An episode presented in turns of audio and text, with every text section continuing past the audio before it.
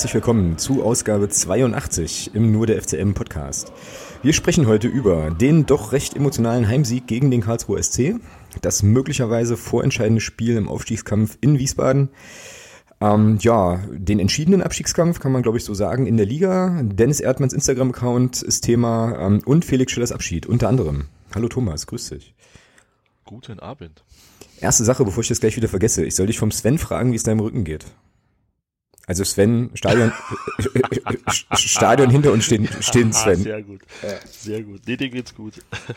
Okay, ähm, und damit sind wir auch gleich sozusagen schon im ersten Thema, oder? Und sprechen über sprechen über den Wahnsinn vom Heinz-Krügel-Stadion und äh, das Karlsruhe-Spiel. Also für alle Hörerinnen und Hörer, es war so, es, es, flog, es flogen Menschen durch Blöcke, glaube ich. Aber eigentlich kannst du das erzählen, das hatte ich ja eher betroffen. Also was war denn los mit deinem Rücken?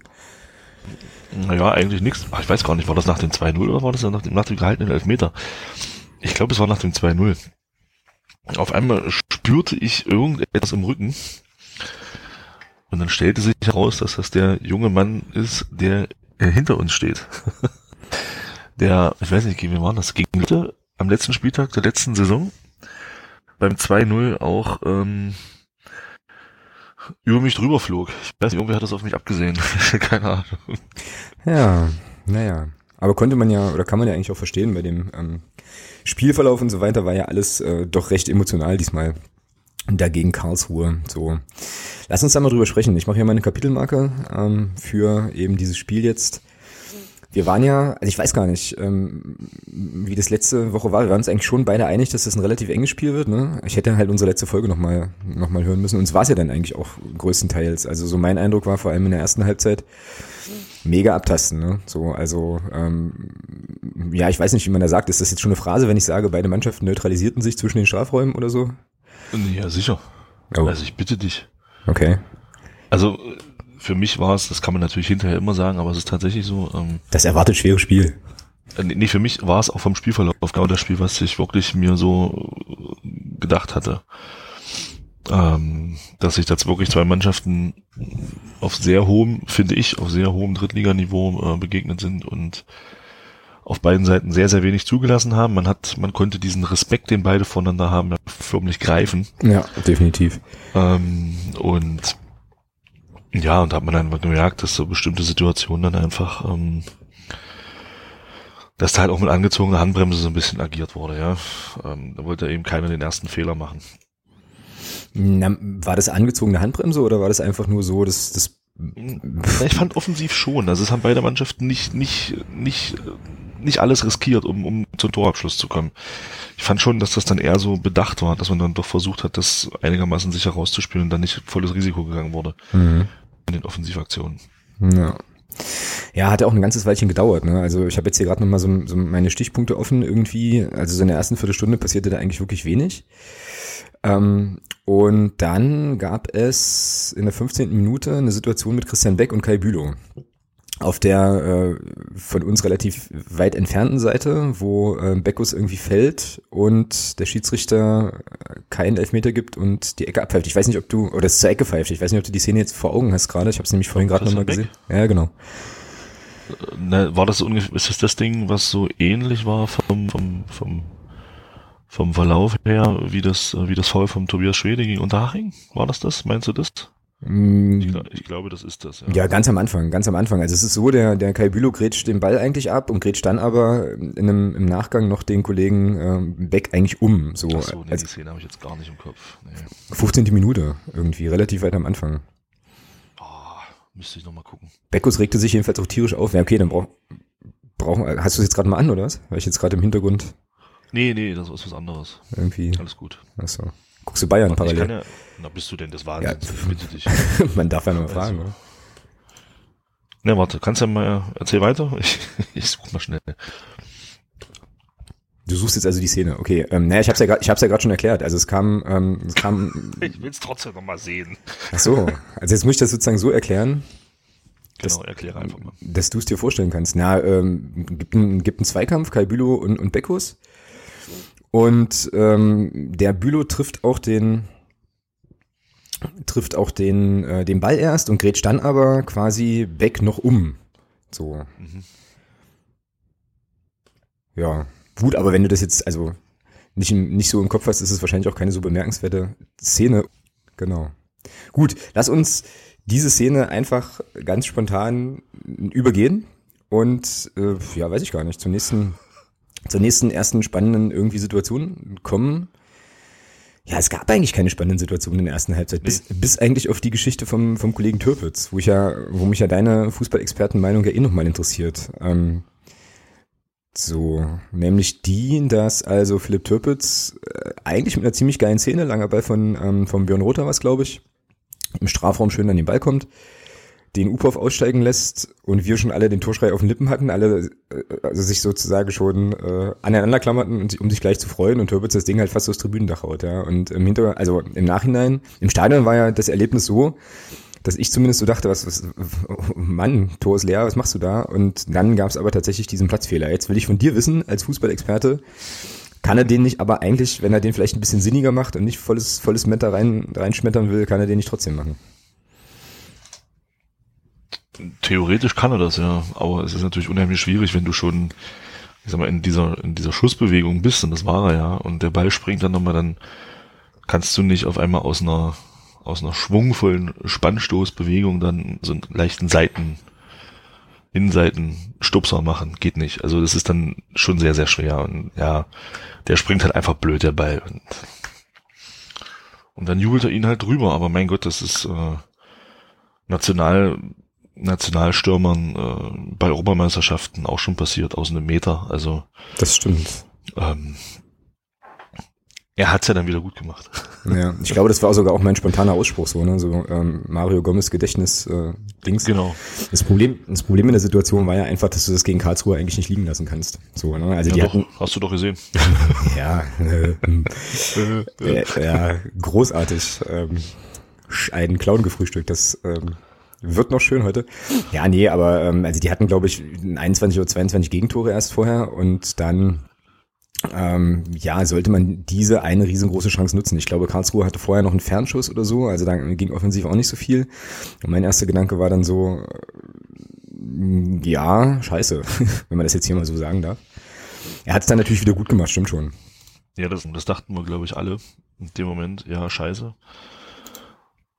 Aber ja, Philipp Türpitz wäre nicht Philipp Türpitz, wenn er den nicht dann halt doch später dann noch macht und ja. Genau. Ach, wer Ja, es war halt einfach, war halt einfach extrem ärgerlich, ja. Also das ist natürlich, siehst du dann halt auch der Rasen, das ist dann, ist immer so, auf dem Platz zwischen den Strafräumen geht's ja inzwischen wieder, aber in den, in den Strafräumen ist das einfach katastrophal, ja. Mhm. Ja.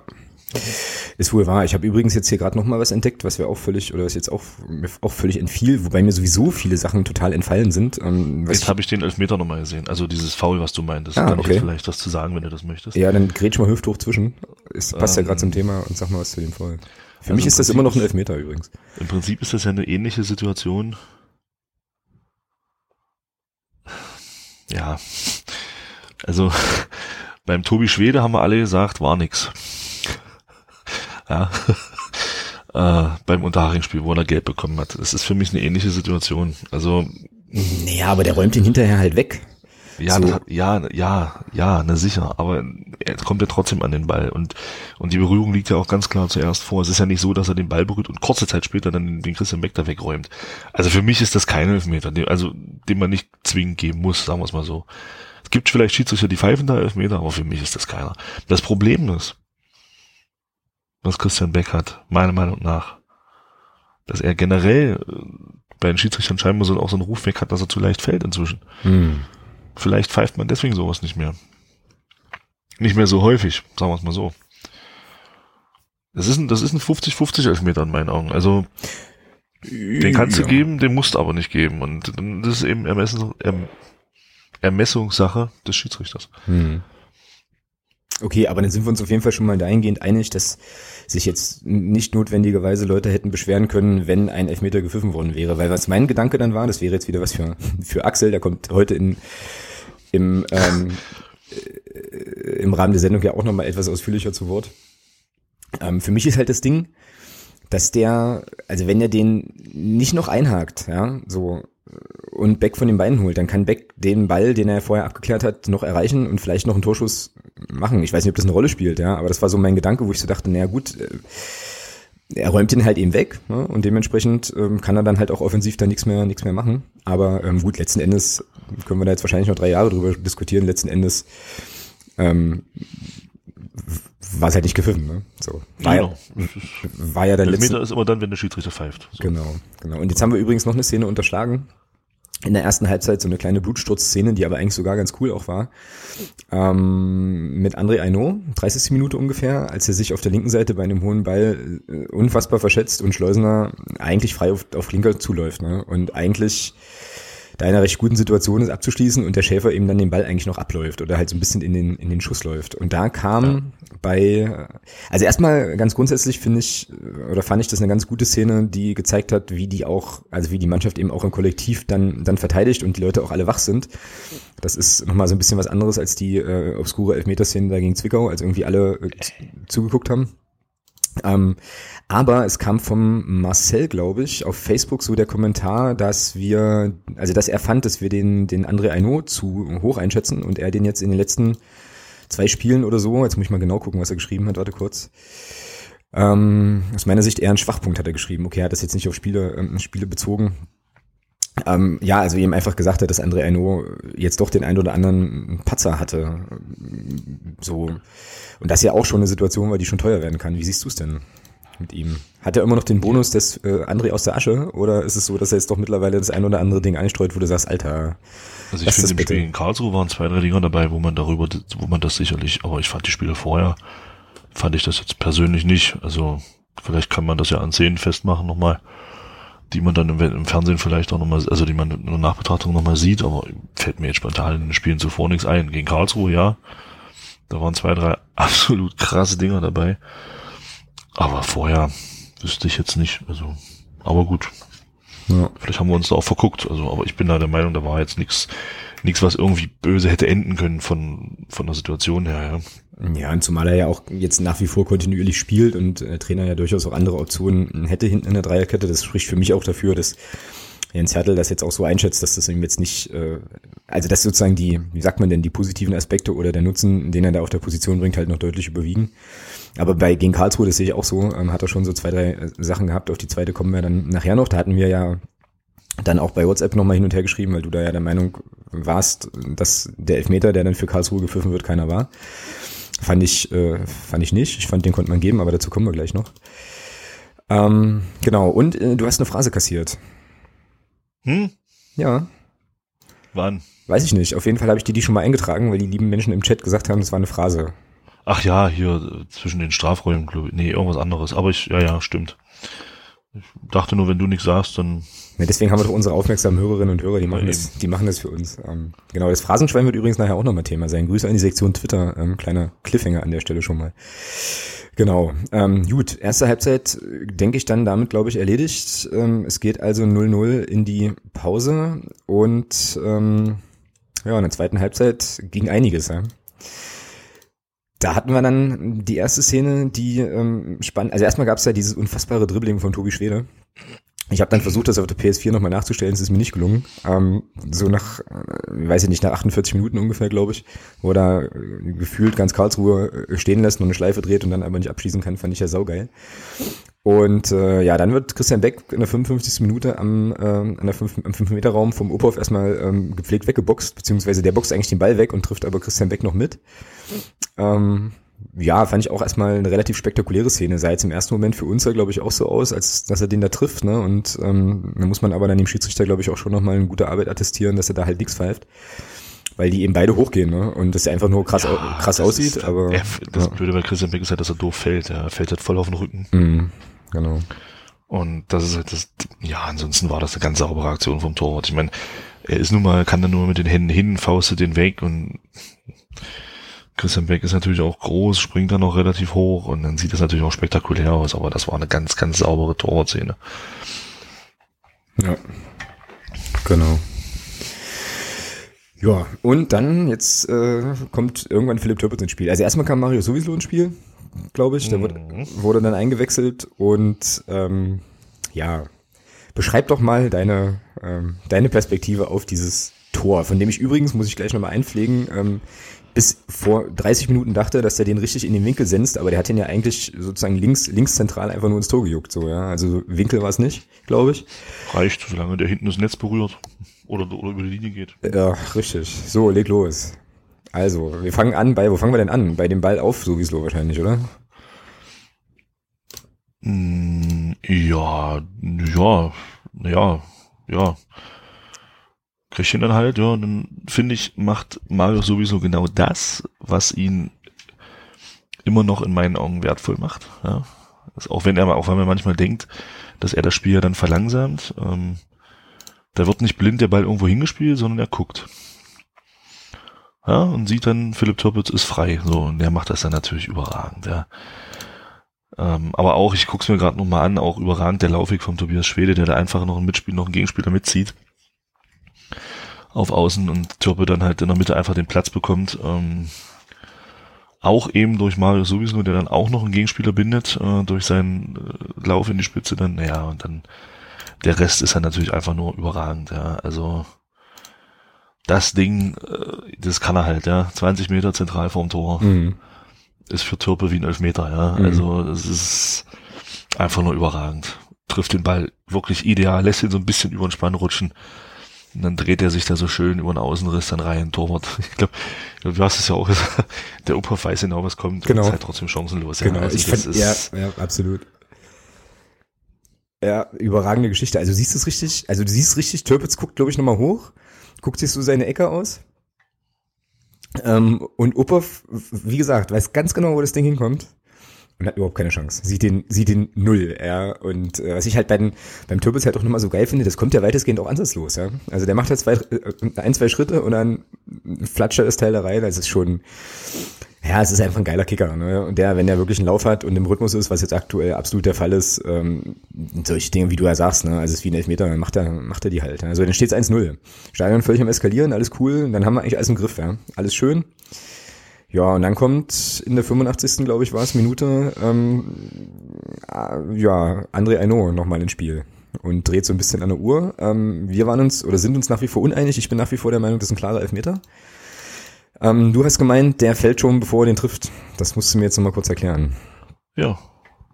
Ja, macht er auch. Er nimmt, er nimmt diesen, diesen, diesen Kontakt. Ich meine, klar, Andrea geht da doof hin. Ja, keine Frage. Er spielt den Ball nicht. Und wenn er dann natürlich ähm, da so hingeht, das ist eben im Fußball so, der fällt dann. Da gibt's dann auch wahrscheinlich einen Kontakt, aber ich bleibe dabei, nachdem ich das gesehen habe, und das ist kein Vorwurf an den Schiedsrichter, weil er es von seiner Position nicht sehen kann. Es ist auch kein Vorwurf an den Linienrichter, der es auch nicht sehen kann, weil es zu weit weg ist. Allerdings auf den, es sind die Fernsehbilder, ja, und das ist eben klar auch ein bisschen leichter dann, ja, und da bleibe ich dabei. Der Stürmer fällt schon oder geht schon in diese waagerechte Position, bevor André Aino überhaupt bei überhaupt ihn trifft. Und zwar so trifft, dass es ein Foul ist.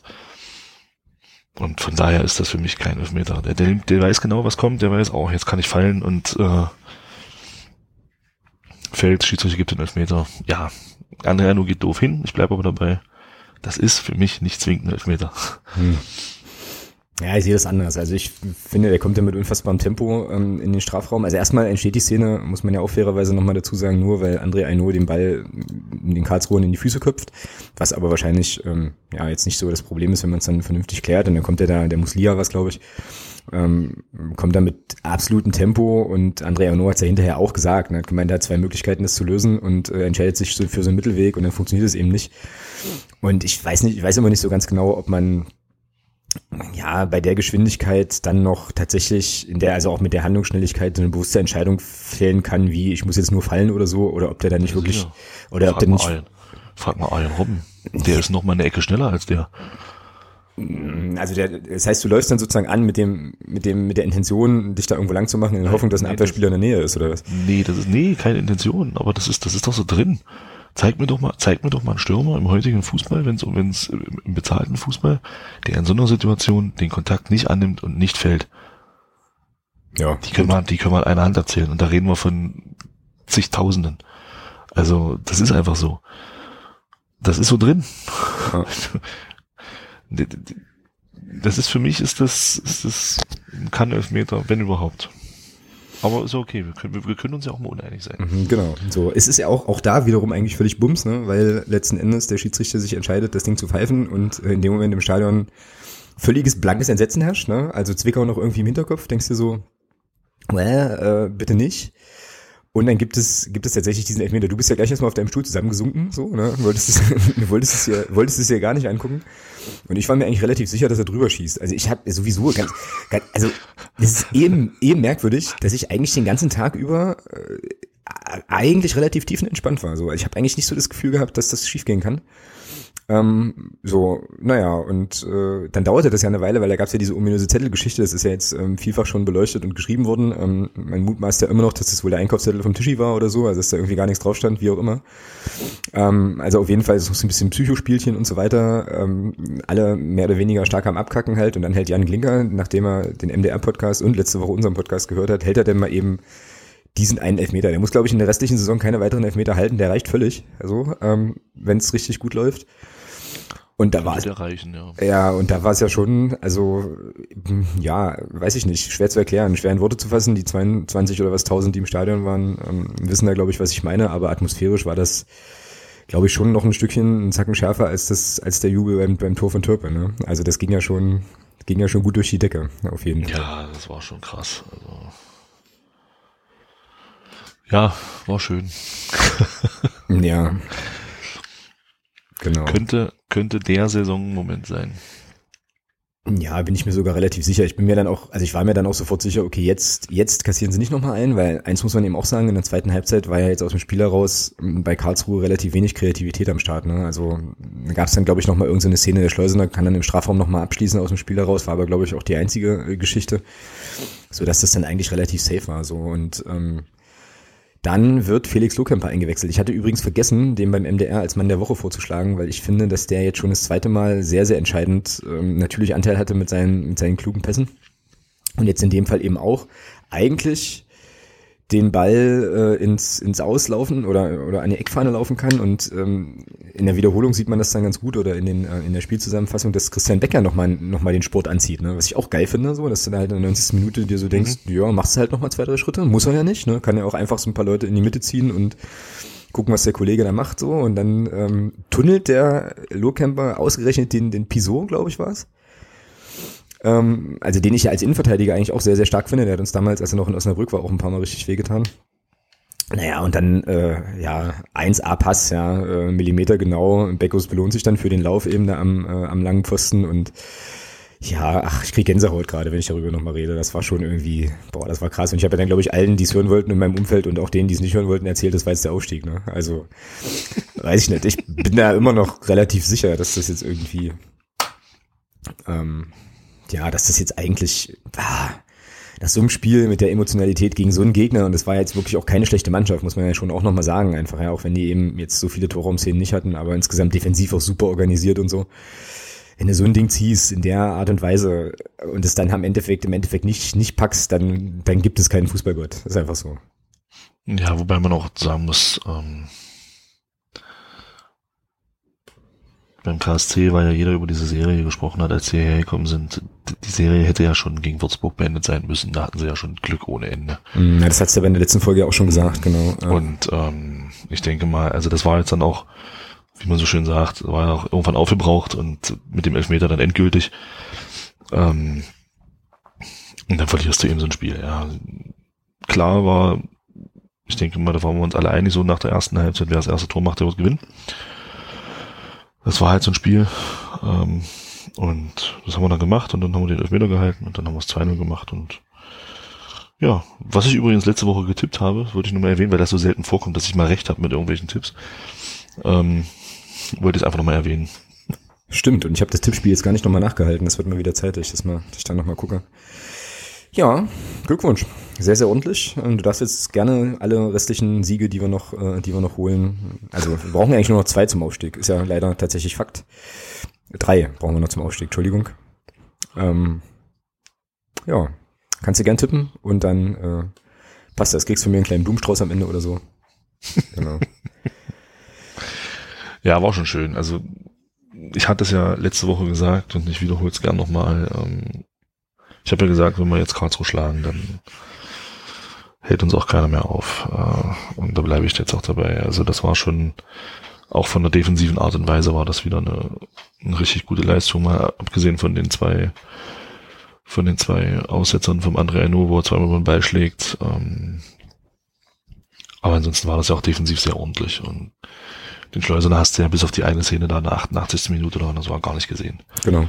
Ja. der war ja komplett abgemeldet und ähm, von daher, du hast auch den Eindruck bei der Truppe, dass die halt auch wirklich hoch wollen. Das ist, also gerade in Philipp Toppet, ich habe immer das Gefühl, wenn der, wenn der rauskommt zum Warmmachen, der, der brennt irgendwie, ja. Also das ist ja Wahnsinn. Und wenn du den beobachtest auf dem Platz, mit wie viel Elan der dabei ist, also das ist, der, der macht halt einfach einen Unterschied zur letzten Saison. Mhm. Den hat man da nicht und das mhm. merkst du einfach. Ja. Der will, der, der, den merkst du richtig, der will einfach mit, mit, mit Gewalt in die zweite Liga. Mhm. Merkst du auch an den Abschlüssen. Also passt schon. Genau. Sehe ich ähnlich halt. Und ich glaube, dass auch, ähm, also jetzt reden wir schon so ein bisschen drüber, als wäre das, äh, wie sagt man, das ist eine Phrase, die ich gerne nehme, das Fell des Bären schon verteilt, ne? Aber ich glaube schon auch, dass die Erfahrungen der letzten zwei Saisons, wobei es vorletzte Saison vielleicht noch eher so ein bisschen unerwartet war, aber ähm, eben auch letzte Saison, die ja dann doch dieses ein bisschen einbrechen dann zum Schluss und so weiter, dass das jetzt schon auch ein Lerneffekt war, den, wo man dann eben auch sagt, okay, jetzt müssen wir die und die Sache vielleicht nochmal anders machen und äh, ziehen es dann jetzt im Endeffekt. Ne? Also ich glaube einfach, dass dieser in Anführungsstrichen Misserfolg, obwohl es natürlich eine großartige Leistung war, Vierter zu werden letzte Saison, dass da auch, dass der auch schon seinen Anteil hat. Plus natürlich eben dann die Spieler, die du dazu bekommen hast, wie eben Philipp Türpitz, die ja definitiv die das Niveau der Mannschaft da an der Stelle nochmal gehoben haben. Also ähm, sieht gut aus, sieht tatsächlich gut aus und ähm, ja, Wiesbaden, Nachholspiel in Jena und dann könnte man es tatsächlich zu Hause gegen, gegen Köln aus eigener Kraft schon klar machen am 35. Spieltag. Das wäre natürlich jetzt nicht so schlecht. Ja, mit ein bisschen Glück machst du das da, ja. Genau. Je nachdem, wie die anderen dann hinter uns spielen. Das ist scheißegal, wie die anderen hinter uns spielen. Wenn wir diese Zeit, wenn wir diese drei Spiele gewinnen, sind wir durch, glaube ich. Mm, nee, glaube nicht. Ah ja, wir haben jetzt acht Punkte Vorsprung, oder nicht? Fünf Punkte haben wir auf wen. Fünf, naja. Stand jetzt. So, fünf haben wir auf wen. Wenn wir jetzt, also mal gesetzt, mal gesetzt den Fall, wir gewinnen am Freitag. Ja, ja, ja, ja. Sind es acht, oder? Ja. Ja, wenn du die, ja, aber dann hast du Karlsruhe ja noch. Karlsruhe ist, glaube ich, neun Punkte hinter uns. Oder sechs müssten es jetzt sein. Und mit einem Sieg im Nachholspiel sind es dann. Ach, die neun. haben auch noch eins weniger, oder was? Nee, aber es sind sechs Punkte auf dem KSC, glaube ich. Ich weiß es, warte, ich gucke mal kurz. Ach so, stimmt. Wies, ja, Wiesbaden muss, glaube ich, nochmal noch mal ein Spiel verlieren. Irgendwie so war es ja. Genau. Jetzt fangen wir schon ins Rechnen an. Äh, öffentlichkeitswirksam, ist ja furchtbar. Und ja, was müssten machen? Das ist ja, ist ja, die Situation ist ja jetzt nun mal so, bis fünf, fünf Spieltage vor Schluss, sechs Punkte vor, also, sorry. Die Mannschaft kann ja gerne weiter diese, diese Einstellung haben, immer von Spiel zu Spiel, ist auch richtig so. Aber wir können da ja ruhig schon mal gucken. Diese Worte aus deinem Mund, das ist schon, ähm, ein, ein, Tag, den man sich rot in den Kalender einstreichen, ein, ein, eintragen sollte. So. Ja, wie gesagt, für mich war das mit dem Karlsruhe-Spiel, das war so für mich jetzt dieses Knackpunktspiel. Plus diese Niederlage von Wien, die ja nicht wirklich erwartbar war. Ähm, genau, also wir haben jetzt sechs Punkte vor Karlsruhe. So, das heißt, wenn du in Wien gewinnst und Karlsruhe gewinnt sein Spiel bis dahin auch, dann sind es neun Punkte. Mhm. Nee, dann bleiben sechs und wenn du dann gegen Jena gewinnst, sind es neun. Und mit genau. neun Punkten Vorsprung bist du mit einem Sieg gegen Fortuna Köln nur dann aufgestiegen, wenn Karlsruhe nicht gewinnt. Es sind nämlich neun Punkte und die sind auch noch zu vergeben in den letzten drei Spielen. Ach, sei doch leise. Da sind wir wieder beim Bärenfell. Ja, ja, ja gut, stimmt. Ja. Bären, ja, also Bärenfell. Daher, Irgendwas mit Bärenfell muss heute in, in, den Sendungstitel. Hängt natürlich dann auch von den anderen Ergebnissen ab. Wobei ich Karlsruhe durchaus zutraue, dass die am kommenden Wochenende in Rostock schon Punkte lassen. Ja, die Serie ist jetzt vorbei. Die haben sich jetzt aus dem Aufstiegskampf verabschiedet. Außerdem habe ich äh, den Kollegen, Kolleginnen aus Wiesbaden schon erklärt, dass die Karlsruhe auf jeden Fall noch hinter sich lassen werden. Ähm, und nee, bitte nicht. Sorry. Also bei aller Liebe, aber ich hätte dann, dann doch lieber ein KSC in der Relegation. Ja, also ich muss dir ganz ehrlich sagen. Ähm, also also mhm.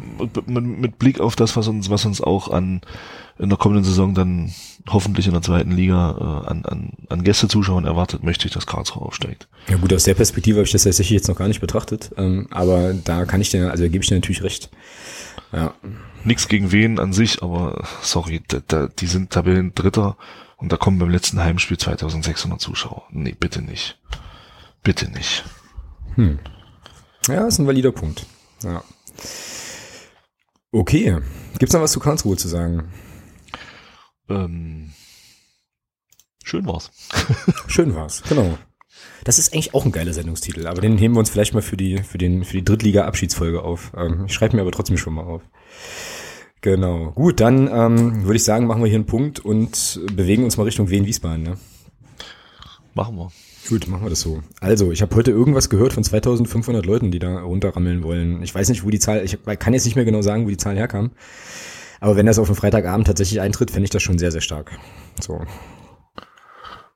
Ja, klar, keine Frage. Das ist schon, schon ein Brett. Absolut. Schön. Es freut mich auch. Ja. Gut, ähm, Wiesbaden. Lass mich kurz gucken. Ähm, Bilanz ist ganz interessant. Denn Wien Wiesbaden hat in der dritten Liga gegen uns bisher noch kein Tor geschossen. also 0-0 sicher, sehr schön. Ja, 0-0 schon mal sicher, genau. Fünf Spiele, zwei Siege, drei Unentschieden. Ähm, naja, es wird Zeit, diese Bilanz auszugleichen, bevor wir sie dann nicht mehr sehen in der dritten Liga. Mh, genau. Ja, und ansonsten oben dabei, logischerweise, klar, ähm, im Moment noch erster Verfolger und ähm, ja, mit zwei Ausfällen, die, wo ich heute gelesen habe oder gehört habe, auch ähm, von Jens Hertel, dass ähm, das den FCM scheinbar nicht nicht tangiert, weil die wohl auch äh, adäquate setzen können und so. Ähm, aber Brandstätter fehlt, äh, Andrist, nee, Andrist nicht, Andrich. Andrich. Andrich und Andrist, genau.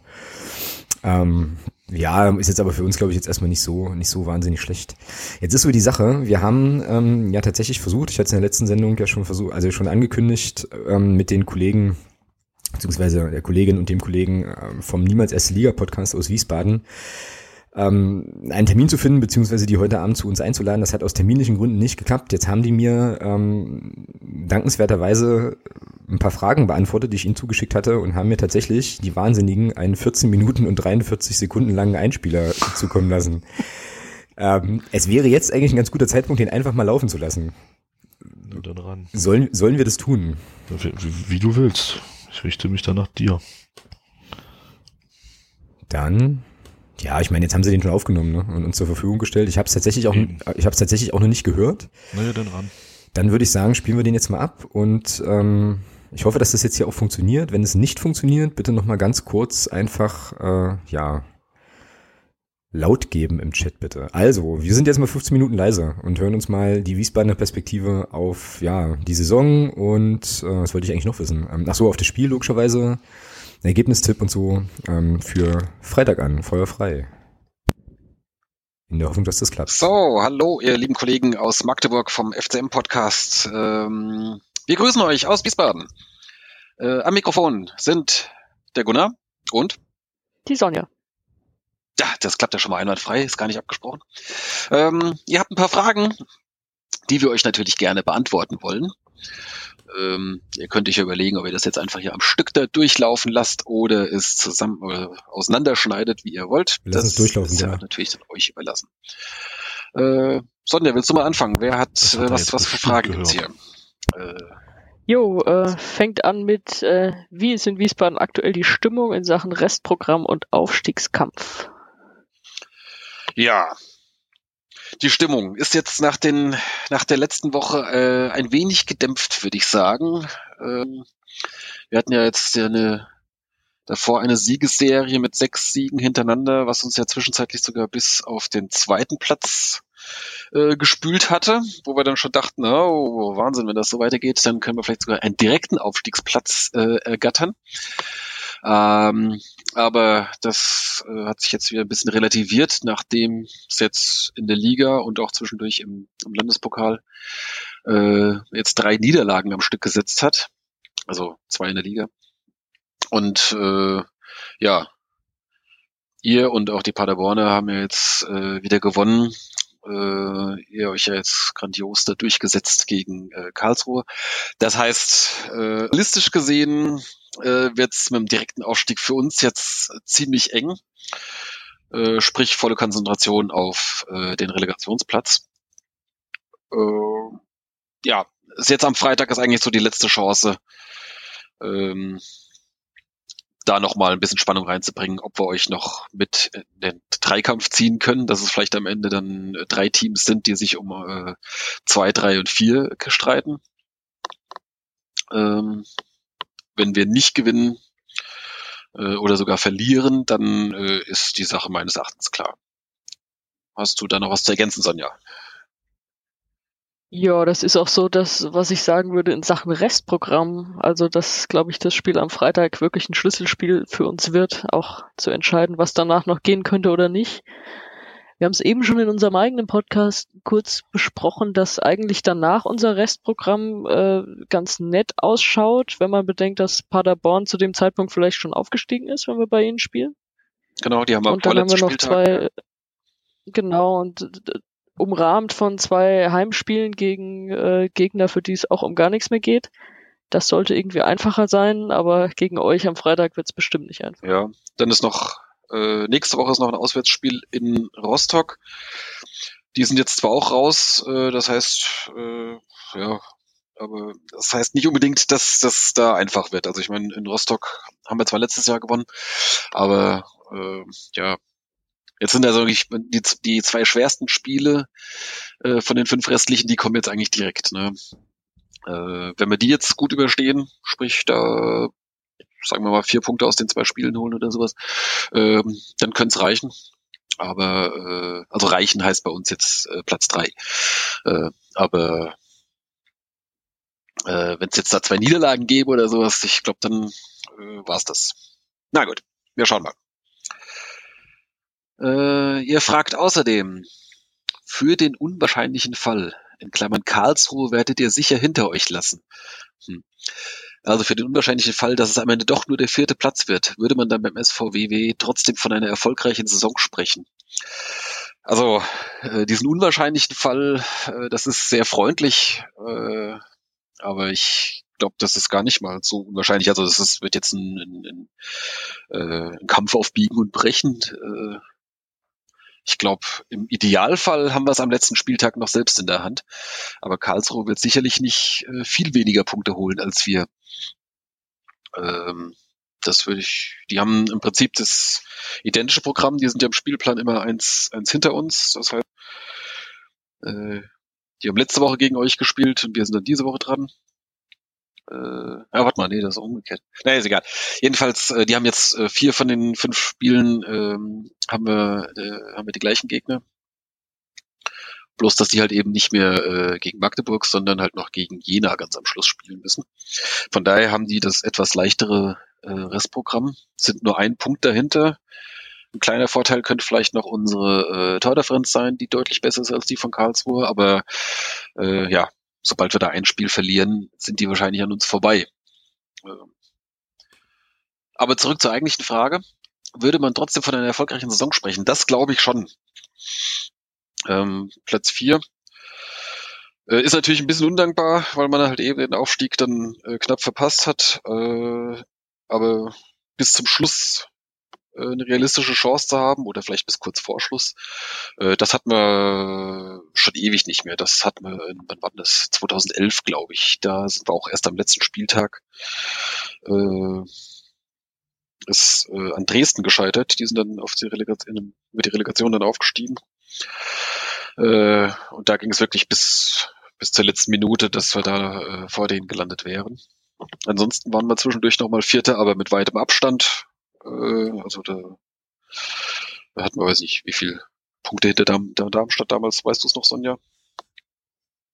Weiß ich nicht. War, nee, aber es war, war ein Riesenabstand. Also, das also da, da hatten wir keine, da hatten wir keine nee, Chance. Das, das war, äh, die waren völlig enteilt, die drei Teams. Und äh, ansonsten wäre das dann also auf jeden Fall dann die erfolgreichste Saison seit äh, seit 2011. Äh, von daher ja, und äh, dann die, ist die Reise mit Rüdiger Rehm nicht zu Ende. Also wenn man mal noch mal kurz zurückblickt, der kam ja letztes Jahr in der kurz nach Beginn der Rückrunde, äh, als wir auf dem weiß ich nicht, was waren wir da so, vorletzter oder drittletzter oder irgendwas, auf jeden Fall richtig tief unten im Abstiegskampf drin. Auf jeden Fall auf dem Abstiegsplatz. Ja, genau. ja. Ähm, hat sofort eingeschlagen, äh, ab da wurde gewonnen Ende äh, bis auf den siebten Platz letztes Jahr noch.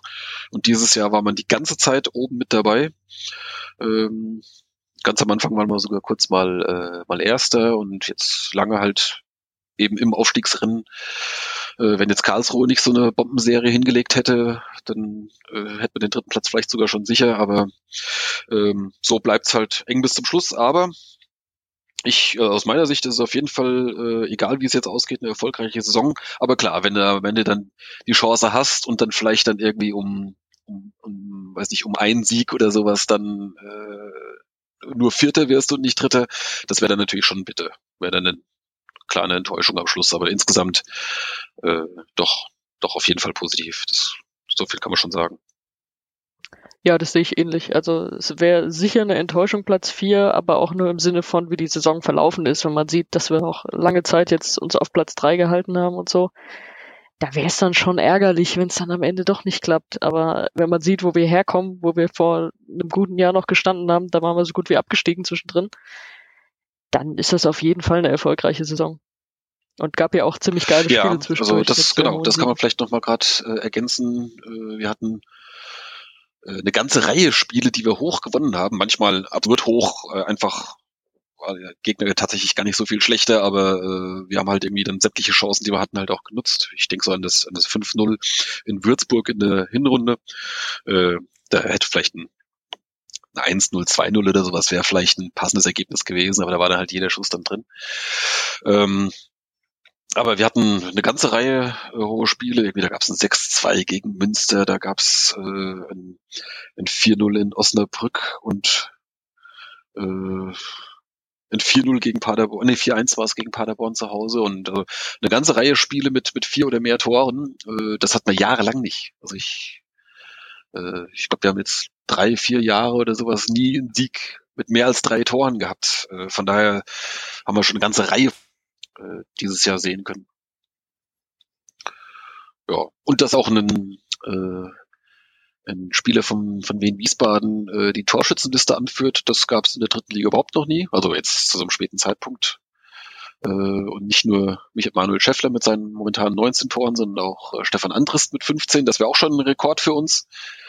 Ich glaube, Slatko Janic hat einmal 15 Tore am Ende der Saison gehabt. Das war aber das Beste, was wir bisher in der dritten Liga hatten.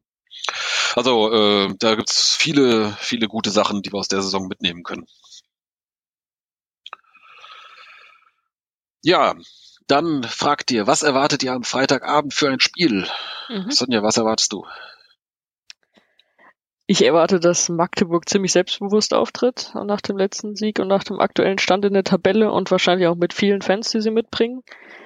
Und äh, dass wir so ein bisschen da erstmal reinfinden müssen nach dieser, nach dieser Scheißwoche, die wir jetzt hatten.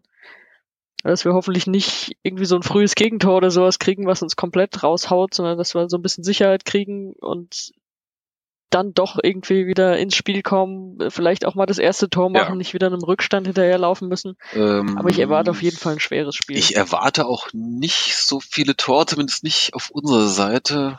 Also gut, viele Gegentore haben wir eigentlich auch nie bekommen, obwohl jetzt regelmäßig immer eins, zwei dabei waren. Ähm, ja, irgendwie ein 1-1 oder sowas würde ich, würde mich jetzt nicht überraschen, sowas in der Größenordnung. Ähm, wobei es müsste jetzt überhaupt erstmal äh, das erste Tor für den SVWW gegen Magdeburg überhaupt gelingen. In bisher fünf Aufeinandertreffen haben wir noch keinen einzigen Treffer zustande gebracht. Das muss sich jetzt auf jeden Fall dringend ändern. Und äh, wie Sonja gerade sagt, äh, mal nicht in Rückstand geraten, das wäre schon mal gut. Bis vor zwei Wochen habe ich das schon sehr zur Kenntnis genommen, wenn wir mal wieder zurücklagen, weil dann haben wir es dann doch regelmäßig wieder gedreht und dann halt mal irgendwie drei Tore in fünf Minuten geschossen, so wie in Chemnitz oder irgendwie solche Scherze. Ähm, oder auch gegen gegen Erfurt lagen wir auch kurz zurück und zur Halbzeit stand es dann auch schon 3-1. Also äh, da gab es das schon öfter, aber das äh, ist jetzt zum einen abhanden gekommen jetzt die letzten Spiele und ich fürchte auch, wenn wir gegen euch mal zurückliegen, wird es dann auch dann echt schwer. Ähm, ja. Also äh, es ist natürlich letztendlich alles drin. Äh, dritte Liga ist, ist eng und wir haben auch schon gegen, gegen Spitzenteams gut ausgesehen. Äh, wenn ich jetzt so an dieses 4-1 gegen äh, Paderborn aus der Hinrunde denke, das war zu dem Zeitpunkt auch völlig überraschend. Paderborn kam da mit einem Lauf an und waren selbstbewusst und äh, äh, ja, da haben wir sie ziemlich verprügelt äh, auf dem Platz natürlich. Ähm, also von da, aber das, ja, das würde mich sehr überraschen. Also, es ist natürlich auch durchaus drin, dass wir das Spiel gewinnen, aber momentan bin ich eher ein bisschen pessimistisch, muss ich sagen. Sonja, hast du einen Ergebnistipp? Ja, genau, ist schon ein bisschen vorweggenommen.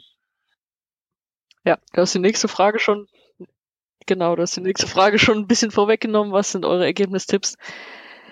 Ich wäre ehrlich gesagt auch bei einem 1-1 dabei. Das klingt so ein bisschen nach, okay, Magdeburg wäre damit zufrieden, sie halten den Abstand, haben noch das Nachholspiel äh, und wir verlieren mal nicht und äh, holen irgendwie einen Punkt gegen Ja. jemanden, der vor uns steht. Deswegen kann ich mir das ganz gut vorstellen. Natürlich ist für uns eigentlich. Gut, damit eigentlich ich nicht das gleiche tippe, dann äh, Aber wenn ich mal was, ich, äh, wir machen ganz ja auch ein Tippspiel, und wenn ich was tippen 1-0 soll, für uns. ich 1-1. Ähm, äh, ein Spiel ohne Gegentor, das hat man schon lange nicht mehr, das wird mal wieder Zeit. Vielleicht gibt's jetzt noch die Wunderheilung von Steven Ruprecht kurz vor äh, äh, kurz vor knapp. Wobei es knapp wird. Naja. Aber ähm, vielleicht macht ihr irgendwie einen, ein Eigentor in der fünften Minute und dann verteidigen wir das 85 Minuten lang mit Höchstansicht und freuen uns am Ende über drei Punkte. So, und zum Abschluss. Wo steht der SVWW nach 38 Spieltagen? Sonja. Ja, genau. Ich lehne mich mal aus dem Fenster und sag, äh, Drei wir holen den dritten. Platz. So. Und mit diesem äh, Schlusswort würde ich sagen, schicken wir euch dann in die Nacht, äh, beziehungsweise wenn ihr das einbaut, naja, wie auch immer, wann ihr aufnehmt. Äh, und damit ihr auf jeden Fall mal hört, wie das ist, wenn in der Britta Arena ein Tor geschossen wird, ähm, habt ihr bisher noch nicht kennenlernen dürfen in euren bisherigen äh, Besuchen bei uns, ähm, spiele ich euch einmal unsere Tormusik ein. Also, bis dann, macht's gut, ciao.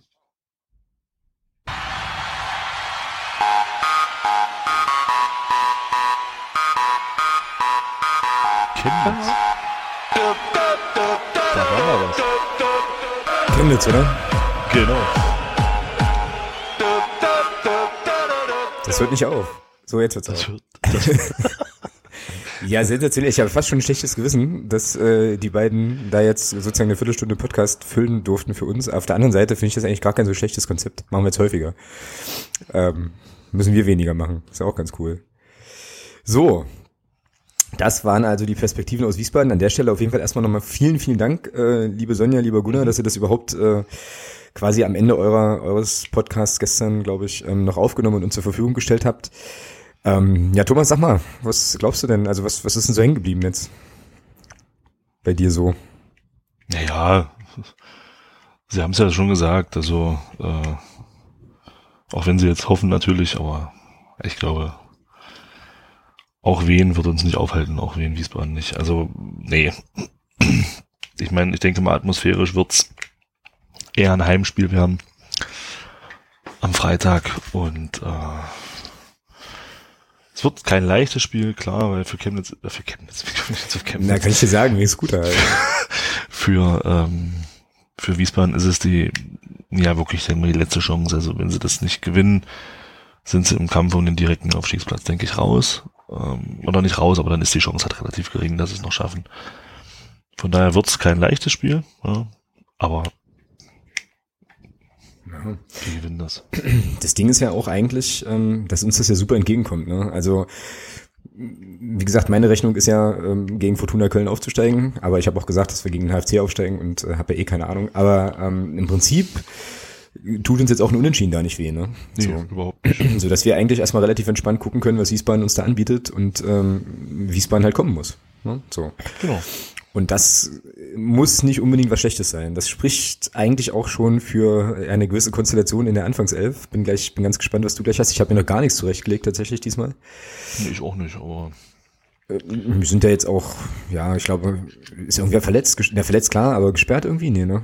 Mir jetzt nichts, hm, nicht gele nichts gelesen mit äh, Nö, wäre jetzt. fünf, fünfter respektive ähm, zehnter gelber Karte. Grüße an Dennis Erdmann. Ähm, genau. Ja, also wie gesagt, ich glaube, dass wir das ganz entspannt angehen können ähm, und Wiesbaden muss halt kommen. Atmosphärisch wird's ein Heimspiel, ganz klar. Ich wünsche mir tatsächlich die 2-5, das wäre schon richtig geil. Dass das, also es ist ja dann sozusagen doppelte, das Doppelte vom, vom Zuschauerschnitt, den die, glaube ich, sonst haben dort. Ohne da jetzt jemandem zu nahe zu treten. Aber ähm, Platz ist also genug. Und dann äh, gucken wir mal. Ich würde jetzt auch den Sachen, denen die Sonja und Gunnar gesagt haben, gar nicht groß was hinzufügen wollen. Es würde sich dann jetzt eigentlich eher doppeln ähm, und würde halt sagen, wir tippen mal Anfangsaufstellung, oder? Jupp. Hau mal raus. Ja, also Klinker am Tor. Keine Frage. Dann die Abwehrreihe, auch André Aino wird wieder spielen. Ähm, dann denke ich auch, dass ähm, Christopher Hanke und äh, nee, Blödsinn, nicht Christopher Hanke, Steffen Schäfer und, und ähm, na, wie heißt er? Nico Hammann spielen werden wieder. Okay, also tauschst du gegenüber der letzten Woche Erdmann und Hammann dann aus? Also Hammann linke, linke Verteidiger, okay. Also ich habe jetzt hinten, äh, ich habe jetzt hier aufgeschrieben, Hammann, Aino, Schäfer, ne? Ja, genau. genau. Ja, okay, alles klar. Ähm, ja, dann defensiv wird auf jeden Fall, oder ich denke, ich hoffe es, also was heißt ich hoffe es, aber ich kann mir gut vorstellen, dass, ähm, wenn er jetzt wieder ein Training ist, Richard Weil wieder eine Option ist und ich glaube, dass er auch spielen wird. Dafür wird Dennis Erdmann auf die Bank gehen müssen und äh, mit Björn Rotter zusammen dann wird er dann spielen. Also Roter und Weil die zentral. Rotter und Weil, genau. Ja. Und ähm, links, na gut, du brauchst ja nichts ändern. Links Tobi Schwede, rechts Nils Butzen, das sind glaube ich die beiden Dauerläufer zurzeit, die werden Mhm. auch, die werden auch alle Spiele noch machen, wenn sie sich nicht verletzen oder gesperrt sind. Ja, und vorne die offensive Dreierreihe gibt's keinen Grund zu ändern, da würde ich wieder mit Costly, ähm, Beck und Toppitz anfangen. Hm. Ja, ähm, ich bin jetzt halt am überlegen, also ich habe alles, würde alles genauso machen wie du auch, ähm, überlege jetzt aber tatsächlich, ob ich ähm, nicht Kosti für Pick wieder tauschen wollen würde, Stichwort Schnelligkeit und äh, möglicherweise ein bisschen tiefer stehen und dann ähm, schnell kontern, das kann der Kosti halt auch, ne? So, also der ist ja auch nicht langsam. So, Ja, hast ja gesehen, bei Gegnern, die tiefer stehen gegen Osnabrück, sieht's beim Florian Pick dann schon etwas schwieriger aus. Und deswegen bin ich der Meinung, wird Costly spielen. Ja, oder halt, ja. Naja, es macht da, also es gibt eigentlich keinen Grund, Kostli nicht zu bringen, ja, aber ähm, Eben. Felix Lohkemper, Genau. ja wohl, Felix Lohkemper bringst du dann halt nochmal so zum Schluss, der macht dann halt wieder den, den Assist. Ach komm, was soll der Geiz? Ähm, ich kopiere den Fußballexperten, kann man ja nicht so viel falsch machen. ähm, wir haben ja auch gesagt hier, das äh, Ausstellungstipps ist ja eh nach dem dritten Spieltag meistens schon erledigt, zu meinen Ungunsten. Also ähm, übernehme ich das, ähm, übernehme ich die Anfangself auch. Genau, dafür hast du jetzt meinen Ergebnistipp geklaut, den hatte ich nämlich schon vorbereitet. Dann sag mal, wie, wie spielen wir dort? Na, wir gewinnen 1-0. Ja, sehe ich auch so. Wird ein schweres Spiel, Ja. aber wir gewinnen 1-0. Sehe ich auch so, absolut. Und ähm, sind dann die nächsten drei Punkte auf dem Weg in Liga 2. So, Deckel drauf auf auf Wiesbaden. Wir sind beide vor Ort, gucken uns das auf jeden Fall am Freitag an. Für mich ist das ja mehr oder weniger mein Heimspiel. Ähm, und dann, ja, Neues von Reinhard, Schrägstrich, Neues aus der Liga, würde ich sagen. Ist jetzt die nächste Kategorie und da gibt's jetzt eigentlich nur eine Sache, die wir ähm, verkünden können, die aber eh alle mitbekommen haben. Es ist tatsächlich so, der Chemnitzer FC hat Insolvenz angemeldet ähm, und steht damit eigentlich, also steht damit faktisch als zweiter Absteiger fest, weil die ja jetzt diese neun Punkte Abzug auch bekommen. Mhm. Und damit ist im Prinzip der Abstiegskampf in Liga 3 entschieden. Ne? So. Jo. Ich glaube, Definitiv. ich glaube, Bremen hat noch rechnerische Chancen, aber das werden die auch nicht mehr packen, so wirklich. Bin ich jetzt gar nicht, weiß ich jetzt gar nicht so genau. Nee, die haben, klar, die haben das letzte, letztes Wochenende noch irgendwie gewonnen und dadurch sind sie noch nicht direkt drunter oder so, ne? Irgendwas war doch da. Naja, gut, aber da passiert nichts mehr. Tja, ähm, das mit Chemnitz kommt jetzt nicht ganz unerwartet. Wir hatten es letzte Woche ja auch schon, schon angesprochen. Ja, und jetzt kann man halt, muss man eben mal ein bisschen gucken, was da so passiert für die, ähm, ja, für den mitteldeutschen Raum natürlich halt eher nicht so geil, ne? Aber ja, im Prinzip auch eine Insolvenz mit Ansage. Die hatten ja letzte Saison schon Probleme finanzieller Natur und so. Bittere Geschichte trotzdem. Ne? Also natürlich wünscht man sich schon, dass so, eine, so ein Abschiedskampf in der Liga dann eben eher durch äh, sportliche Geschichten entschieden wird und nicht so, wie das jetzt in Erfurt und Chemnitz der Fall war. Aber gut, ist dann jetzt halt so. Interessant fand ich äh, in der Reaktion, weiß nicht, ob du das so mitbekommen hast, aber was ich so atmosphärisch mitbekommen habe, dass jetzt viele wieder auf den DFB schimpfen und auf die Liga schimpfen, Kann ich nur zum Teil nachvollziehen, weil ich irgendwie denke, naja, wirtschaften tun die Vereine schon auch noch selber. Ne? Also ich meine, ja, du weißt ja, wie viel Geld du zur Verfügung hast und wie viel Geld du dann ähm, dementsprechend auch ausgeben kannst. Und wenn du dann eben mehr ausgibst, als du einnimmst, dann ist das, also ich zitiere jetzt hier den Martin bei uns aus dem Fanclub, das ist wie Mathe, äh, Mathe erste Klasse, du hast einen Euro und wie viel Kugeln Eis kriegst du dafür ungefähr? Ne? Ähm, ja, eigentümlich. Also wird sicherlich schon noch einiges an selbstverschuldeten Geschichten da dabei sein, aber es ist natürlich auch aus der Ferne relativ schwer zu beurteilen, oder? Können wir jetzt eigentlich nicht so wahnsinnig viel zu sagen, außer den Fakt halt feststellen. Ja, also gibt's nichts hinzuzufügen, sehe ich genauso. Also ähm, ich glaube, Chemnitz ist, das meine ich jetzt nicht so, wie es klingt, aber Chemnitz, Chemnitz ist Chemnitz ist der letzte Club, der sich ähm, da jetzt in der Beziehung beim DFB beklagen sollte. Oder Chemnitzer Fans sind, sollten die letzten sein, die sich da jetzt beim DFB beklagen sollten, weil die leben seit drei Jahren komplett über ihre Verhältnisse. Und es war jetzt nur eine logische, ist nur eine logische Konsequenz dessen, was man dort gemacht hat in den letzten drei Jahren. Mhm. Ja. Kann Nach dem, was man so medial vernimmt, also ja, klar. Mhm. Philosophische Frage vielleicht. Kann es sein, dass es Regionen gibt in Deutschland, in denen Drittliga-Fußball nicht finanzierbar ist, per se? Unabhängig vom Wirtschaften der Vereine, so. Auf Sicht, also auf Dauer auf jeden Fall. Ja, das glaube ich schon.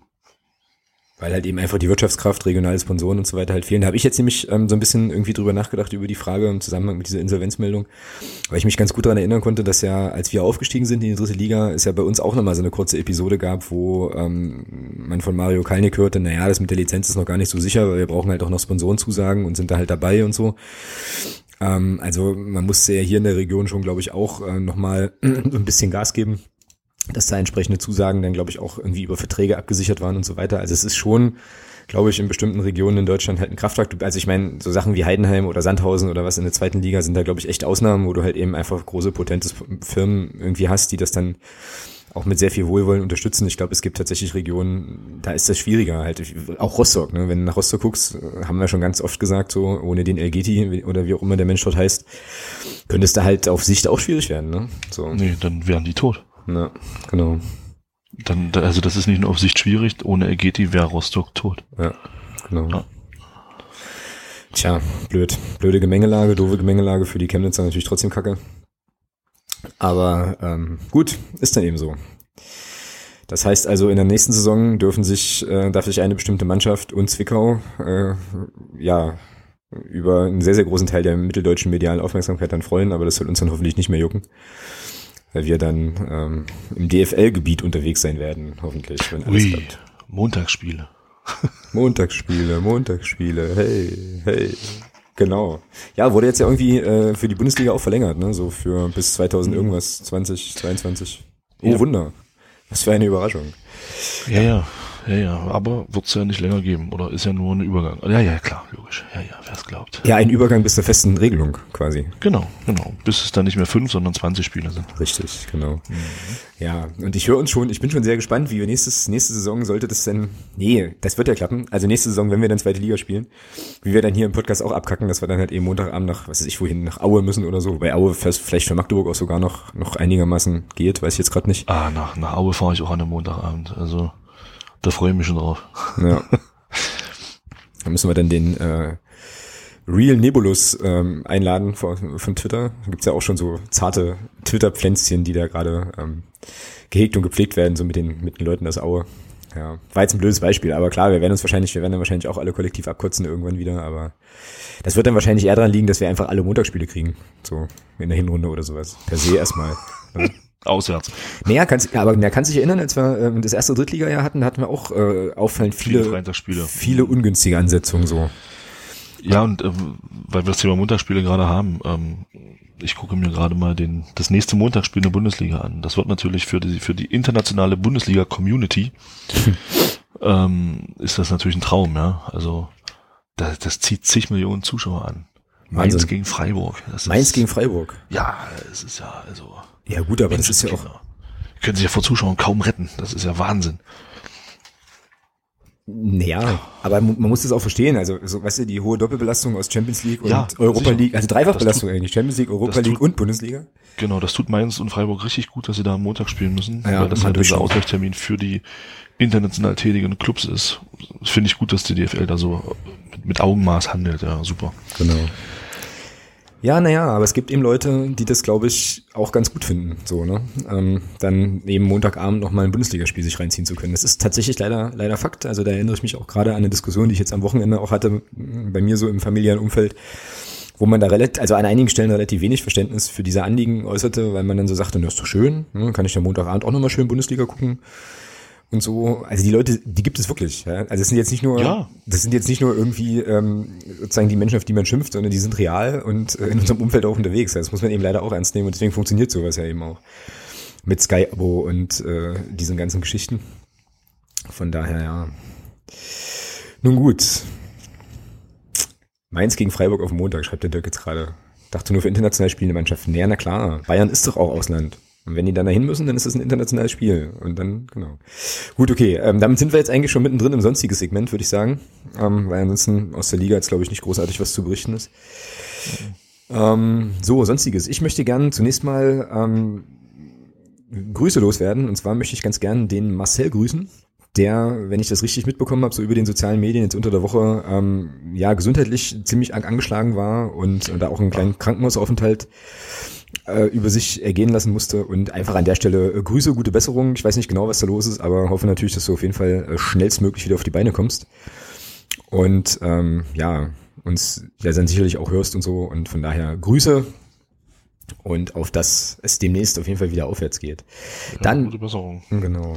Dann ein zweiter Gruß und äh, nochmal noch mal ein Chapeau an, jetzt muss, ich, jetzt muss ich überlegen, wie ich das erkläre, an äh, so verschiedene Leute. Also zunächst muss man da, glaube ich, erwähnen, den Julian vom Blog Support. Ähm, der hat nämlich sich, äh, hat, hat Pins gebastelt und das ist jetzt eine zweite Gruppe von Leuten, die sehr, sehr cool ist, nämlich die Sektion Twitter, ähm, auf Twitter logischerweise, twitternde FCM-Fans. Und der Julian hat es also möglich gemacht, dass ähm, die Sektion Twitter jetzt so Pins hat. Und diese Pins durfte ich vor dem letzten Heimspiel verteilen und ähm, hatte einfach darum gebeten, für das, also für das Phrasenschwein noch so einen kleinen, ähm, ja, eine kleine Spende einfach ins, ins äh, mittlerweile doch recht dick werdende Phrasenschwein einzuzahlen. Und jetzt habe ich dann irgendwann ähm, mal gezählt, was da zusammenkam. Und es kam tatsächlich irre 70 Euro und 50 Cent zusammen für den guten Zweck. An der, cool. an der Stelle von der Sektion Twitter und vom Julian vom Blog Support, ihr seid Wahnsinn und das ist super geil. Und ich wollte einfach die Gelegenheit nutzen, an der Stelle nochmal noch mal ein ganz großes Dankeschön zu sagen. Ähm, richtig, richtig, richtig geile Nummer. Und ähm, auf Twitter ging das dann so ein bisschen so in die Richtung, also kam mir da die ganze Ehre zuteil, aber ich hatte an der Stelle wirklich nichts weiter zu tun, als diese Pins einfach nur auszuteilen, ja, beziehungsweise äh, eine Tüte aufzuhalten, letztlich, wo die drin waren. Also ähm, da gebührt der ganze Dank tatsächlich dem, äh, dem Julian. Also großartiges Ding, super geil. Ähm, ist auch schon eingezahlt, ist auf dem Konto. Wir werden jetzt demnächst mal langsam scharf anfangen müssen, drüber nachzudenken, für welchen guten Zweck wir dieses, ähm, dieses Schwein dann schlachten werden, haben da auch schon Ideen und äh, halten euch dann natürlich auch auf dem Laufenden, was das betrifft. Geile, geile Geschichte, kann ich nur noch mal betonen. Ja, dann ähm, sind wir bei Dennis Erdmann. Dennis Earthman. Mhm. Die Earthman und äh, der Lemi, genau. Also folgendes ist passiert für diejenigen, die es nicht mitbekommen haben, obwohl es glaube ich auch relativ, ja, also zumindest mal erwähnt wurde, im MDR-Podcast hatten sie es auch. Der Lemi, ehemaliger Capo von ähm, aus dem K-Block von von den Ultras Dynamo, war am ähm, ja, vergangenen Wochenende bei uns im Stadion, hat sich das Spiel gegen den KSC angeschaut. Ich vermute jetzt einfach mal auf Einladung von Dennis Erdmann, keine Ahnung. Auf jeden Fall, ähm, Dennis Erdmann hat ja auch eine Dresdner Vergangenheit. Und dann ist so ein Foto entstanden, wo er sich quasi bei den, also bei, bei dem besagten Lemi für den Support bedankt. Und ähm, ich habe da erstmal aufgemerkt, als ich das gesehen habe, habe so gedacht, uh, uh, okay, krass. Ähm, und habe jetzt irgendwo, ich glaube, es war im MDR-Podcast, bin aber nicht sicher gehört, dass ähm, es wohl auch irgendwie Besuche in, in Dresden gegeben hätte oder so, keine Ahnung. Auf jeden Fall war ich erstmal relativ verwundert, dass das jetzt nicht so viel Staub aufwirbelt, wie man das vielleicht vor zehn Jahren oder so oder fünf Jahren noch vermutet hätte. Ähm, ja, wie, wie schätzen du das ein, Thomas? Wir haben uns jetzt eigentlich noch gar nicht wirklich richtig drüber unterhalten, nur im Vorgespräch ein bisschen. Ja, was soll ich da groß zu sagen? Also ich zitiere da gerne die Diana oder wer das auf Twitter auch, auch geschrieben hat, ähm, als den Dresdnern in Braunschweig nicht mehr einfiel, äh, als wieder, wer nicht hüpft, ist Magdeburger. Oh, lasst euch mal was Neues einfallen, ihr Deppen. Ähm, Die haben einfach so Bock Bra- auf uns, Thomas. Das ist unglaublich. Ja, die Braunschweiger halt wirklich reagierten und sagen, euer Lemi fährt zum FCM. Ja, das ist stark. Sehr geil. Also das ist eigentlich für mich so cool. Ja, ist ja auch einfach, ist ja auch einfach cooler bei uns, ne? So muss man schon. Ja, nee, Quatsch, aber äh, ja, ja, ja. Ja, also wahrscheinlich muss man auch nicht mehr draus machen, als es irgendwie ist. Ähm, wie Ja, gesagt, ich, ich, ja Hm? er ist ja dort, er spielt ja, ich sag mal, er spielt ja jetzt nicht mehr diese Rolle bei Dresden, die er bis, ich glaube, Dezember gespielt hat. Von daher, mein Gott, wenn die beiden einen Draht zueinander haben, warum denn nicht, Mensch. Mhm. Außerdem will er eben auch äh, mal im Stadion der Größten der Welt sein. Ja, und mal was erleben. Ja, also ist doch verständlich. Das, deswegen, da muss er herkommen. nicht immer nur mit Stoffbahnen hantieren, meinst du? Na ja, eben. Ja, okay. Alles gut. Er wollte halt mal sehen, wie es geht. Ja. Ja, na, wir hatten das ähm, bei uns im Fanclub dann nochmal so ein bisschen auch kontroverse diskutiert, weil meine erste Reaktion so war, also prinzipiell bin ich da bei dir zu sagen, ja klar, der kann ja einladen, wen er will. Und ich fand aber das im ersten Moment eigentlich gar nicht so klug, das dann eben so auch zu zelebrieren. Ne? Also das war ja schon auch eine Aktion, da macht irgendjemand ein Foto, er stellt das ja sehr bewusst rein, bedankt sich dann halt auch nochmal für den Support und dann dachte ich mir so, hat's das jetzt, also meine Frage war dann so an mich selbst, hat's das jetzt halt gebraucht? Und ist das jetzt nicht vielleicht irgendwie auch eine Geschichte, die möglicherweise an zu einem Zeitpunkt in der Saison auch Unruhe in so ein Umfeld bringen kann, was keiner braucht? Und dann ist aber die Unruhe ausgeblieben. So. Eben, genau. So, und dann dachte ich mir so, okay, da, also das fand ich erstmal, das fand ich ganz merkwürdig. Ich kann das auch nicht einschätzen, finde es aber prinzipiell erstmal gut, dass das jetzt eben nicht größere Wellen geschlagen hat, aber das war so meine erste, meine erste Haltung. Ne? Und wir hatten dann auch irgendwie so, so die Meinung entwickelt, naja, das hätte jetzt vielleicht auch nicht irgendwie unbedingt sein müssen. Aber letzten Endes, ähm, ja, es ist einigermaßen, äh, einigermaßen glatt gegangen und die Aktion mit, äh, mit den Braunschweigern finde ich natürlich überragend, ja. Also ähm, das kann man dann natürlich auch nochmal sehr, sehr gut für sich nutzen. Also, ja, kann man machen. Es kann vielleicht auch nur Dennis Erdmann so eine Aktion bringen. Weiß ich nicht. Ist vielleicht auch so ein Ding. Ja, na gut, ein anderer hat ja bei uns keine Dresdner Vergangenheit, von daher. Ja, stimmt schon. Ja, ich meine, der war ja auch bei Hansa hatte das auch lange oder hat vielleicht auch immer noch in seinem Facebook-Dings da, Bildprofil, ähm, so Sachen und das nehme ich immer an der Stelle. Das heißt übel, ich meine, wir sind ja auch alle erwachsen, was soll das, ja. Aber ähm, ja, ich weiß nicht. Wenn das jetzt ein, ein anderer Spielertyp wäre, ja, ist das vielleicht immer eine andere Geschichte, aber okay. Nun war das so und ähm, Eben. dann be- belassen wir es auch dabei. Genau. Le letzter Punkt im sonstigen Segment. Felix Schiller verlässt den FCM. Mhm. Darf ich da Folgendes zu sagen? Gerne. Wäre brillant für den ersten FCM. Fuchs. Bankert schlägt Ball vorbei. Alle Offenbacher hinten drin, die haben Respekt. Und da ist die Möglichkeit. Und da ist das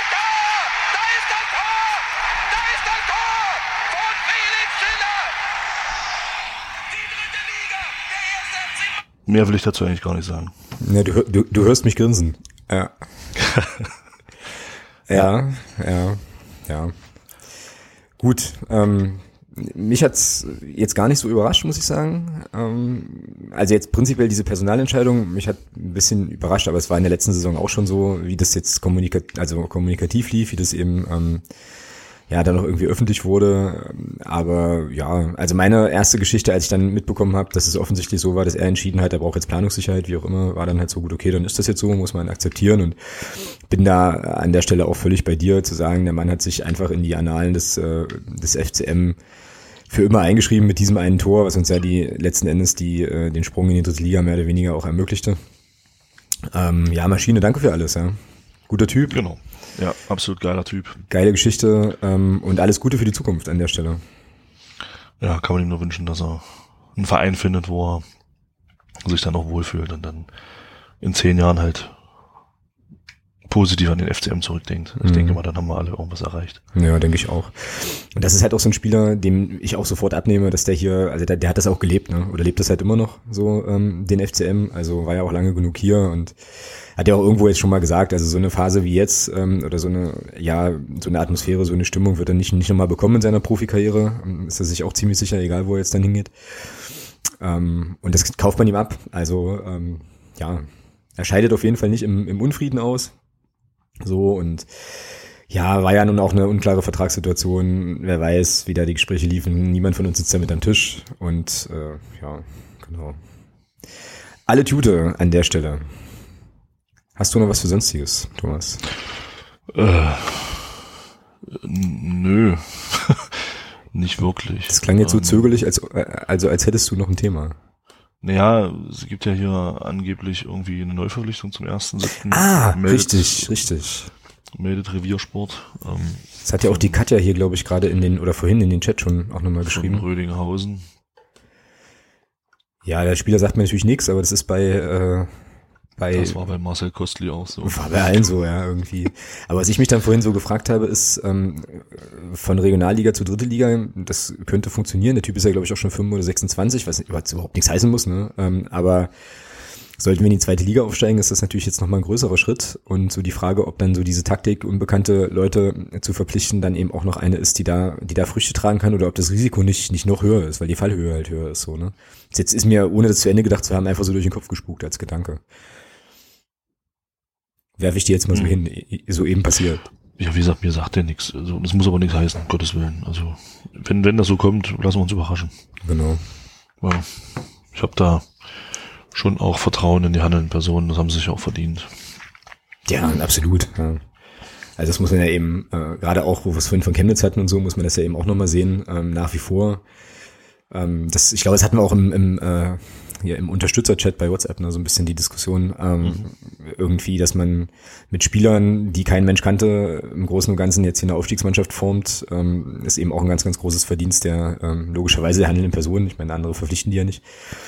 Und ähm, ja, kann man auch vor dem Hintergrund eben der finanziellen Probleme, die andere Mannschaften und andere Vereine haben, äh, an der Stelle auch nicht hoch genug einschätzen, die dann eben mit viel teureren Kadern und, be und bekannteren Namen dann einfach baden gehen, ja. So und wir schaffen es halt eben mit einer sinnvollen Transferpolitik, wo wir vielleicht, muss man vielleicht auch sagen, an der einen oder anderen Stelle auch einfach Glück haben, dass dann Spieler wie Schwede und so weiter eben so einschlagen, äh, schaffen es dann eben da oben an die Tür zur zweiten Liga anzuklopfen. Oder es ist eben doch, das kann ich aber nicht einschätzen, ähm, tatsächlich einfach ein überragendes Scouting, dass die äh, sportliche Leitung vorher schon weiß, der funktioniert zu 60, 70, 80 Prozent. Gut, bei ähm, meinem Kollegen Ludwig hat das jetzt nicht funktioniert, aber das ist jetzt so viel, viel mehr Leute, die jetzt wirklich äh, richtig abgekackt hätten, fallen mir jetzt eigentlich auch nicht ein. Gerrit Müller vielleicht mal noch außen, also aber es ist die gleiche das Position. Kannst, das kannst du ja nicht verhindern. Das ist ja. nee, meine ich ja auch nicht, genau. Ja. Ja, also das, das Risiko hast du ja immer, ja. Nimm deinen Lieblingsspieler, Marius Exlager. Das war halt auch ein komplettes Missverständnis. Warum Absolut, auch ja. immer. Ja. Ja, ohne ihm das vorwerfen zu wollen, das hat einfach nicht gepasst. Ähm, sollte nicht sein. Das, sowas hast du immer. Und äh, dafür finde ich aber ist die Quote an Spielern, die uns dann doch weitergeholfen haben, sehr, sehr ordentlich. Ja. Genau. Ja, gut. Dann ähm, haben wir jetzt noch abschließend für die heutige Sendung den Hörer der Woche zu küren. Und da gibt es eine Nominierung und eine einstimmige von uns beschlossene äh, Auszeichnung auch zum Hörer der Woche. Es kann eigentlich nur einen geben, ja? oder? Ja, natürlich. Oder hast du noch einen zweiten, der dir jetzt eine Unterhand Nein. ne? Okay, also, Also nach, nach dieser Erklärung auf unsere Fragen in der letzten Woche kann es nur eingehen. die muss ich jetzt aber komplett auch vorlesen, ne? Also das muss man ja dann schon, muss man ja dann schon auch bringen. Ähm, Na dann. Viel Also, Spaß. also ähm, lieber Axel, du großartiger, großartiger Mensch, der ähm, auf unseren Hilferuf reagiert hat in Bezug auf die ganze Geschichte mit Daniel Fran. Ihr erinnert euch vielleicht aus der letzten Woche, wir hatten da das Thema Daniel Frans gelb-rote Karte und so die Frage, warum der nicht, also warum der Schiedsrichter nicht den, den Spieler, der sich da seinen Schuh anziehen sollte, vom, ähm, vom Feld geschickt hat und so weiter, ähm, gab es eine etwas längere Antwort von Axel die ihn definitiv wahrscheinlich auf Lebenszeit dazu qualifiziert. Also der ist sozusagen jetzt Ehrenhörer der Woche, wahrscheinlich für immer. Ähm, die ich euch, die ich euch hier nicht vorenthalten möchte. Und, das, und sie geht folgendermaßen. Also zur Situation Zeitspiel, schreibt Axel. Seit zwei Jahren darf man den Ball auch ohne Schuhe straffrei spielen, also braucht man den Spieler nicht vom Feld zu schicken. Um seine Ausrüstung in Ordnung zu bringen, wo er seine Schuhe anzieht, kann er selbst entscheiden. Macht er es im Spielfeld, hebt er im ungünstigsten Fall ein mögliches Abseits auf. Deshalb ist es klug, das draußen zu machen. Runterschicken muss er, also der Schiedsrichter, ihn nur, wenn seine Ausrüstung nicht dem Regelwerk entspricht. Der Schiedsrichter sollte ihn darauf hinweisen mit, äh, und dem Torwart die Anweisung zu, zur Spielfortsetzung geben, denn es ist der Torwart, der hier Zeitspiel betreibt, indem er auf seinen Verteidiger wartet, okay? Hatte ich so auch nicht auf dem Schirm. Ähm, ein Hinweis auf die Uhr kann aber auch alle Beteiligten beruhigen, indem er unmissverständlich sagt, ich lasse eure Trödelei nachspielen, sollte die andere Mannschaft aber nach 90 Minuten führen, dann nicht. So, jetzt kommt's, geht's um den Schiedsrichter. Insgesamt macht der Schiedsrichter, wenn man der Spielzusammenfassung glaubt, ähm, einen sehr unsicheren Eindruck mit sehr vielen falschen Entscheidungen gegen den CFC. Dadurch schaukelte sich die äh, Gemütslage des Kollegen Fran verständlicherweise Moment, äh, genau, verständlicherweise in den Grenzbereich. Zur Spielsperre, jetzt geht es um die Frage, warum der eben mehr ähm, als nur dieses eine Spiel für Gelb-Rot bekommt. Wir wissen nicht, was Fran so alles von sich gibt und auch im Laufe des Spiels schon so alles dem Schiedsrichter ins Ohr gepustet hat. Wegen der heftigen Reklamiererei dann auch mal gelb zu geben, ist dann auch völlig okay. Ähm, danach hätte der Schiedsrichter aber einfach seinen Job machen können, siehe oben. Macht er aber nicht und Fran nörgelt verständlicherweise weiter. Wie heftig wissen wir nicht. Beleidigung scheint es scheint ja aber nicht gefallen zu sein. Ähm, und da kam, kam dann die zweite gelbe Karte, gelb-rot, Einspielsperre, fertig. Ähm, bei Fran ist es jetzt aber so, er legt jetzt scheinbar erst richtig los und zwar nicht auf die nette Art. Auch hier kennen wir nicht alle Worte. Zum Kaffee, zum Kaffee hat er ihn aber bestimmt nicht eingeladen. Ja, das ist äh, richtig. Kann man von ausgehen. Das Verhalten des bestraften Spielers beim Verlassen des Platzes kann hier nur die Grundlage für die zweite Sperre von zwei Spielen sein halt. Höchstwahrscheinlich waren die Beleidigungen gegenüber dem Schiedsrichter so heftig, dass sie für eine rote Karte und damit äh, zwei Spiele Pause gut war. Ähm, da er aber nicht zweimal vom Platz gestellt werden kann, muss diese Meldung per Sonderbericht, den es bei einer roten Karte immer gibt, erfolgen. So. Okay, also wir fassen zusammen. Ähm, er kriegt die äh, längere Spielsperre, weil er wahrscheinlich dem noch richtig was ins Ohr gesuppt hat ähm, nach seiner nach seiner zweiten gelben Karte. Und eigentlich war das Zeitspiel vom ähm, vom Torwart, der ja einfach auf seinen Spieler, äh, ja auf seinen Mitspieler wartet. Vielen vielen Dank für die Erklärung. Ich fand das super erhellend, total cool. Und äh, ja, ich denke, da ist der Hörer der Woche auch absolut verdient an der Stelle. Jo.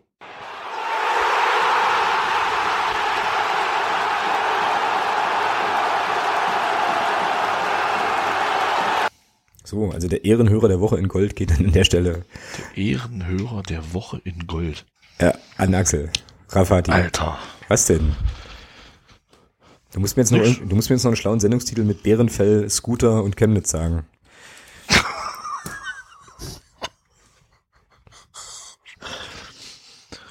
Ähm, ja. Gut, ich denke mir noch was aus. Aber diese drei Worte müssen da eigentlich drin vorkommen. Also zumindest das Thema Bärenfell auf jeden Bärenfell, meine Güte. Auf jeden Guter Fall. hatte einen Auftritt in Chemnitz und bekam einen Bärenfell. Zu lang. Nein, zu lang, okay. Scooter, Chemnitz, Bärenfell. Kann man ja eigentlich auch so einfach nehmen, oder? Ja. Gut, ich denke mir was aus. Scooter erhält Bärenfell in Chemnitz. Auch zu lang. Jetzt. Boah. Ja, Stunden später, also eine Stunde 20 Podcast aufgenommen, halt weitere vier Stunden, wir sinnieren über einen Sendungstitel. Hervorragend. Das ist, das ist wie, sagt dir, sagt dir Kurt Jara was? Kurt Jara war mal Trainer beim HSV, oder? Unter anderem. Der war dann auch mal Trainer in Kaiserslautern und der prägte einen wunderschönen Satz. Er sagte damals, äh, als er in Kaiserslautern war, wollte er eine sehr kurze Pressekonferenz halten Mhm. und ähm, sagte dann, um es, um es mit vier Worten zu sagen, am Freitag muss ein Sieg her. Und dann merkte er, oh, da passt was nicht. Dann sagte er, es muss ein Sieg her. Passt immer noch nicht. Es muss Sieg her. Hm. Fällt mir da gerade ein. Gut, dann habe ich meinen Sendungstitel im Kopf. Ähm, da kommt jetzt Scooter und Chemnitz nicht mehr drin vor, aber Bärenfell noch. Sehr gut, lasst euch also überraschen. Ähm, gut, okay, in, dem, in diesem Sinne sind wir eigentlich durch für heute. Ähm, sind jetzt ja gerade schon im Abspann. Wir werden also am Freitag das Spiel in Wiesbaden besuchen, ähm, wie hoffentlich äh, über 2000 andere Clubfans auch. Also wenn es in irgendeiner Weise geht, macht euch auf den Weg nach Wiesbaden. Und äh, ja, ist ja immer so ein bisschen gemein, unterstützt eure Mannschaft. Es gibt natürlich auch viele Leute, die das nicht können, ist mir vollkommen klar. Aber es wird, glaube ich, eine, ein, lauschiger, ein lauschiger Abend in Wiesbaden. Ich hoffe, ähm, Mhm. Wenn man am Frankfurter Kreuz vorbeikommt. Mhm. wenn man am Frankfurter Kreuz vorbei... Ach, scheiße, stimmt. Ja, genau. Gut, würde für uns nochmal bedeuten, vielleicht eher doch die S-Bahn zu nehmen oder so. Wie Ich dem habe auch... mit, einem Koll- ich hab mit einem Kollegen heute gesprochen, der ist aus Frankfurt, ähm, der hat dringend geraten, sehr, sehr früh in Magdeburg loszufahren. Reißt einen Tag eher an. Ja. Also, ähm, ich hatte ihm gesagt, ich wollte so gegen elf los, also acht Stunden vorher. Da sagte er, ja, das ist vernünftig, wahrscheinlich sogar eher. Scheiße. Hm. Ich kriege jetzt übrigens, ich habe jetzt gerade den Chat nochmal aufgemacht, es gibt sensationelle äh, Sendungstitelvorschläge. Ich habe schon gesehen. Scooter liegt auf dem Bärenfell in Chemnitz. Oh, das wird großartig. Das Chemnitz heißt Bärenfell im Autoscooter, auch nicht so schlecht. Hm. Gut, okay. Ähm, wir werden uns da auf jeden Fall was rauspicken. Genau, also es geht nach, es geht nach Wiesbaden. Das bedeutet, dass wir in der kommenden Woche dann ähm, hoffentlich davon künden können, dass wir vielleicht einen ganz, ganz großen Schritt, dann, das heißt, vielleicht den letzten Schritt sogar machen können gegen Fortuna Köln dann im folgenden Heimspiel. Es muss Bärenfell her. Sehr schöner Vorschlag. Es muss Bärenfell her. Ja, finde ich gut. Mehr Bärenfell. Oh Mann. ah, lass, äh, äh, lass mal Schluss machen an der Stelle. Äh, ja, wie gesagt, wir ähm, hören uns hier in der nächsten Woche, sehen uns am Freitag und ähm, ja, ich würde einfach sagen, gehabt euch wohl, bleibt uns gewogen. Bis dahin, macht es gut. Ciao.